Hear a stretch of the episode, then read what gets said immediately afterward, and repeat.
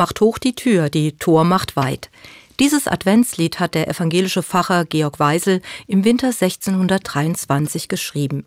Die Idee zum Lied kam ihm, weil er mit anderen Leuten vor einem heftigen Schneefall im Dom Schutz suchte und vom Küster freundlich begrüßt wurde. Willkommen im Hause des Herrn.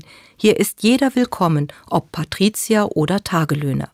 Das Tor des Königs aller Könige steht jedem offen.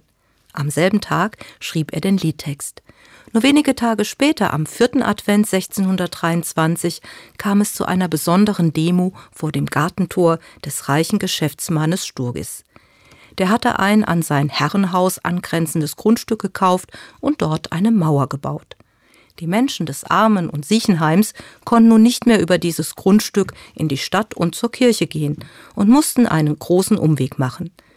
Bitten einflussreicher Bürger blieben erfolglos.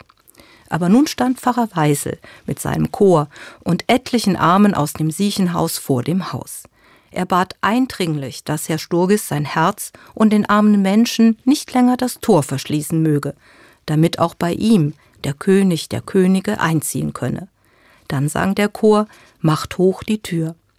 Herr Sturgis war zutiefst berührt, griff zum Schlüssel, schloss das Gartentor auf. Es wurde seitdem nie wieder abgesperrt. So offen und mitfühlend begegnet er auch seinen Mitmenschen. Genauso wie die fünfte Strophe beginnt. Komm, o mein Heiland Jesu Christ, meins Herzens Tür dir offen ist.